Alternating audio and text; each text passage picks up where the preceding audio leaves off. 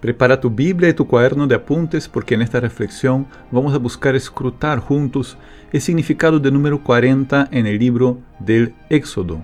Si no has podido empezar esta reflexión en el episodio anterior, te recomiendo que lo busques primero para que puedas entrar en un contexto más fácilmente y poder aprovechar mejor esta reflexión. Vamos a abrir la Biblia en el libro del Deuteronomio, capítulo 8 para centrarnos en esta ocasión en el contexto teológico del paso del pueblo de Israel por el desierto. En Deuteronomio 8 vamos a encontrar muchos elementos para ese contexto teológico, que también nos ayudarán a vivir mejor el tiempo de la cuaresma. Yo soy Ricardo Brás y te doy la bienvenida a más un episodio de La cuaresma con la Biblia. Entrenamiento bíblico con Ricardo Braz. ¿Cómo sería, no? Pasar 40 años, toda una vida, peregrinando por el desierto con tu comunidad. ¿Qué significaría eso para cada uno, para cada miembro de este pueblo y para el pueblo como una agrupación humana?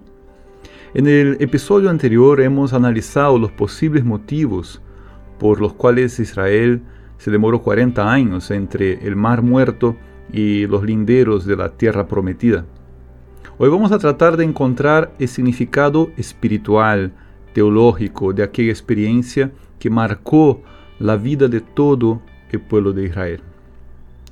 Recordemos el contexto teológico de toda esa gran historia, la gran historia bíblica. Volvamos al comienzo de todo, al principio del mundo, al Edén, preparado por Dios para su máxima creación el ser humano. En el principio no había maldad, había armonía.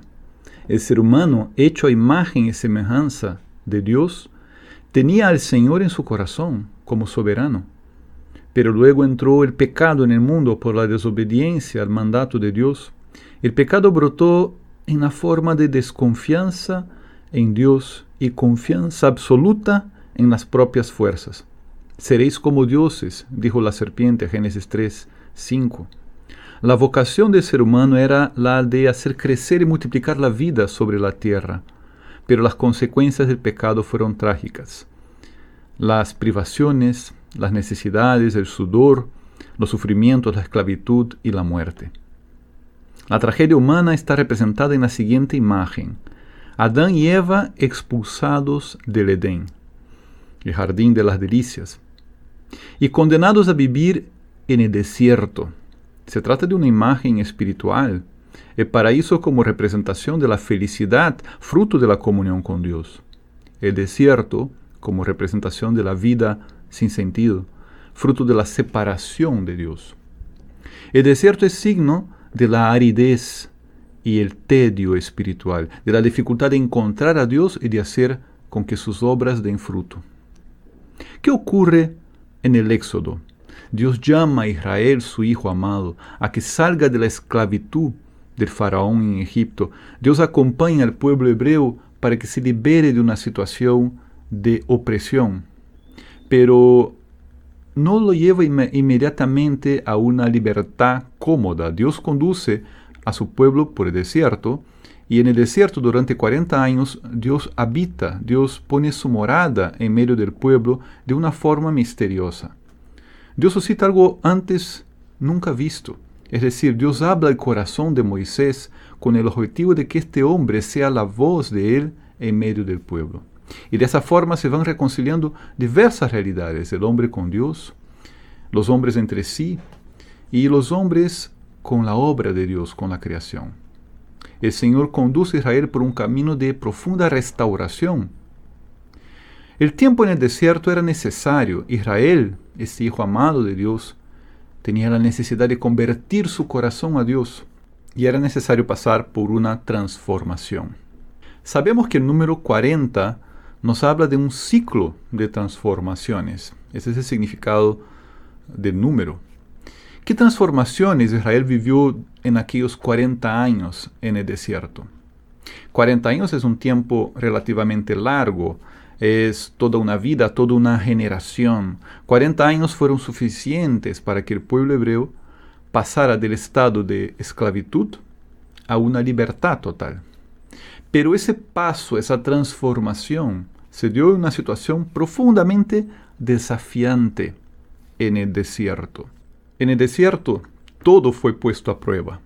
La supervivencia, la comodidad, la capacidad de organizarse, la necesidad de cooperar mutuamente. Y entre todas las pruebas, no hubo prueba más difícil que la prueba de la fe. Israel abandonó Egipto, una tierra donde se rendía culto a diversas divinidades, todas ellas relacionadas con aspectos de la vida o de la naturaleza. Israel ingresó al desierto bajo la protección del único Dios, el Dios de Abraham, de Isaac, de Jacob, de sus padres, invisible, misterioso. Israel caminó por el desierto confiando sin ver. Ese Dios invisible, Yahvé, el que es, yo soy el que soy, solo les pedía una cosa, la obediencia. Y obediencia significa escucha y cumplimiento de su palabra. Ahora bien, no todos los hebreos se pusieron a la altura de aquellos desafíos. En realidad, ninguno de ellos pudo decir al final, hice todo lo que Dios me pidió. Quizás el gran líder de ellos y el, profeta, ¿no? Moisés, eh, haya pasado por todas aquellas pruebas de una manera más santa, pero Moisés es el líder del pueblo y como representante del pueblo tuvo que cargar la culpa de los rebeldes.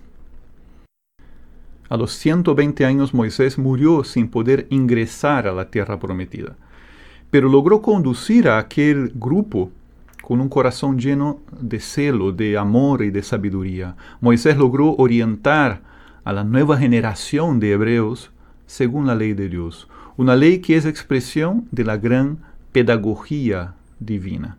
Moisés pudo ver cómo aquel grupo de esclavos se transformó en una nación. Moisés junto con aquel eh, grupo de, eh, que anteriormente fue esclavo, ¿no? pasó por una serie de aprendizajes que jamás serían olvidados.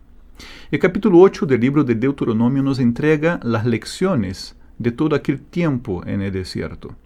Lecciones transmitidas a las nuevas generaciones, ya que aquellos que endurecieron sus corazones en el desierto, no pudieron entrar a la tierra prometida.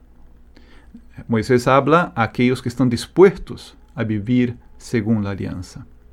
Fueron lecciones que el pueblo siempre recordó como un legado de Moisés. Lecciones que el pueblo recordó como una historia. Lecciones que siempre deberían ser recordados ante los desafíos de cada etapa de la historia y que están resumidas en el siguiente discurso. Yo le voy a leer y lo voy a comentar aquí en este episodio. Pero antes de entrar a la lectura y un poco de comentario de este capítulo 8 de Deuteronomio, te quiero hacer dos precisiones. Primero que voy a utilizar la versión de la Biblia de Jerusalén. Pero no importa si tú tienes otra Biblia, yo voy a leer según mi traducción y tú podrás ver también las variantes en la traducción de tu Biblia si es que no usas la Biblia de Jerusalén. Lo segundo que quisiera decir es que en este episodio no he hecho un análisis de contexto histórico literario del capítulo 8 de Deuteronomio. He hecho simplemente una mención al contexto teológico. Por lo tanto, no voy a entrar en detalles de la redacción que podrían ser reflejo de una edición o una escritura de siglos posteriores a Moisés en la época de los reyes y profetas. Probablemente esto tenga un aporte, este capítulo tenga un aporte de estos, eh, de la experiencia de estos autores sagrados posteriores a Moisés. Lo que interesa ahora es señalar lo esencial de este texto, que efectivamente se considera un texto mosaico, un texto heredado de Moisés. Y lo esencial es precisamente este legado que él da de la experiencia, de las lecciones del desierto. Voy a leer y hacer un breve comentario. Leamos juntos. Capítulo 8 del libro de Deuteronomio. Todos los mandamientos que yo os prescribo hoy, cuidad de practicarlos, para que viváis, os multipliquéis y lleguéis a tomar posesión de la tierra que el Señor prometió bajo juramento a vuestros padres. Acuérdate de todo el camino que el Señor tu Dios te ha hecho andar durante estos cuarenta años en el desierto para humillarte, probarte y conocer lo que había en tu corazón, si ibas o no a guardar sus mandamientos. Te humilló, te hizo pasar hambre y te dio a comer el maná que ni tú ni tus padres habíais conocido, para mostrarte que no solo de pan vive el hombre, sino que el hombre vive de todo lo que sale de la boca del Señor. No se gastó el vestido que llevabas, ni se hincharon tus pies a lo largo de esos cuarenta años. Date cuenta, pues, de que el Señor tu Dios te corregía, como un hombre corrige a su hijo y guarda los mandamientos del Señor tu Dios, siguiendo sus caminos y temiéndole. Pues el Señor tu Dios te conduce a una tierra buena, tierra de torrentes, de fuentes y manantiales, en los valles y en las montañas, tierra de trigo y de cebada, de viñas, higueras y granados, tierra de olivares, de aceite y miel, tierra donde el pan que comas no te será racionado y donde no carecerás de nada tierra donde las piedras tienen hierro y de cuyas montañas extraerás el bronce. Comerás hasta hartarte y bendecirás al Señor tu Dios en esta tierra buena que te ha dado. Guárdate de olvidar al Señor tu Dios, descuidando los mandamientos, normas y preceptos que yo te prescribo hoy. No sea que cuando comas y quedes harto, cuando construyas hermosas casas y vivas en ellas, cuando se multipliquen tus vacadas y tus ovejas, cuando tengas plata y oro en abundancia y se acrecienten todos tus bienes, tu corazón se engría y olvides al Señor tu Dios, que te sacó del país Egipto, de la casa de la esclavitud, que te ha conducido a través de ese desierto grande y terrible entre serpientes abrasadoras y escorpiones, que en un lugar de sed sin agua hizo brotar para ti agua de la roca más dura, que te alimentó en el desierto con el maná que no habían conocido tus padres, a fin de humillarte y ponerte a prueba, para después hacerte feliz. No digas en tu corazón, mi propia fuerza y el poder de mi mano me han creado esta prosperidad. Sino acuérdate del Señor tu Dios, que es el que te da la fuerza para crear la prosperidad, cumpliendo así la alianza que bajo juramento prometió a tus padres, como lo hace hoy. Pero si llegas a olvidarte del Señor tu Dios, si sigues a otros dioses, si le das culto y te postras ante ellos, yo certifico hoy contra vosotros que pereceréis. Lo mismo que las naciones que el Señor va destruyendo a vuestro paso, así pereceréis también vosotros, por haber desoído la voz del Señor vuestro Dios. Voy a hacer un breve comentario sobre ese texto y lo dejo también para que tú vayas pensando. Yo creo que en Deuteronomio 8 hay mucha similitud con el relato de la creación. Cuando Dios dice a Adán y a Eva, ustedes tienen todo, todo, todo es para ustedes, nada falta en este jardín de delicias. Pero hay algo que ustedes tienen que respetar, que es no tocar el árbol de conocimiento del bien y del mal. Si lo hacen, perecerán sin remedio. Aquí Dios educó a Israel, educó a, este pueblo a recuperar aquella obediencia que perdió Adán. Acá el pueblo ha conocido nuevamente la ley de Dios. Aquí el pueblo ha conocido el amor de Dios. Aquí el pueblo ha conocido la misericordia de Dios, cómo Dios conduce, cómo Dios corrige a los hombres. Y también el pueblo escucha eso de no se olviden, no se olviden de Dios. No se olviden de que todo lo que ustedes tienen es bendición que viene de las manos de Dios. Acuérdate de Dios, acuérdate de sus mandatos. Hay aquí estos dos elementos, el acuérdate y el no te olvides. Es decir, el ejercicio de recordar a Dios y evitar olvidarnos. ¿Cómo vamos a evitar olvidarnos? No dejando que nuestro corazón se engría no pensando que todo lo que hacemos es solamente por nuestros méritos, no pensando que nosotros podemos tomar el lugar de Dios, no pensando que la prosperidad que alcanzamos depende solamente de nuestras fuerzas, entendiendo que todo pasa, que todo es vanidad y que solo Dios es. Entonces, creo que ese texto de Deuteronomio 8 es para volver a leerlo, es para pensar el sentido de la humildad, más de una vez repite que Dios los llevó al desierto para humillarlo, para probarlo, para corregirlo, para descubrir qué hay en el corazón del hombre, para ver si él es capaz de superar estas pruebas. Y, por otro lado, vemos también constantemente cómo Dios nunca abandonó al hombre, nunca abandonó a Israel. Siempre ha estado ahí. Es un Dios providente que conduce, que enseña, que provee algo que ellos nunca habían conocido como el maná, que nunca dejó que se gastara su vestido y que se hincharan sus pies. Es decir, es un Dios que conduce y ama y provee a Israel de lo que Israel realmente necesita. ¿Qué mensaje nos trae la palabra eterna a nuestra vida presente hoy? Te quiero compartir una idea que a mí me parece clave en ese texto. Cuando Dios quiere obrar una gran transformación en los hombres, los conduce al desierto, los conduce a la confusión, al caos, a la destrucción de lo antiguo.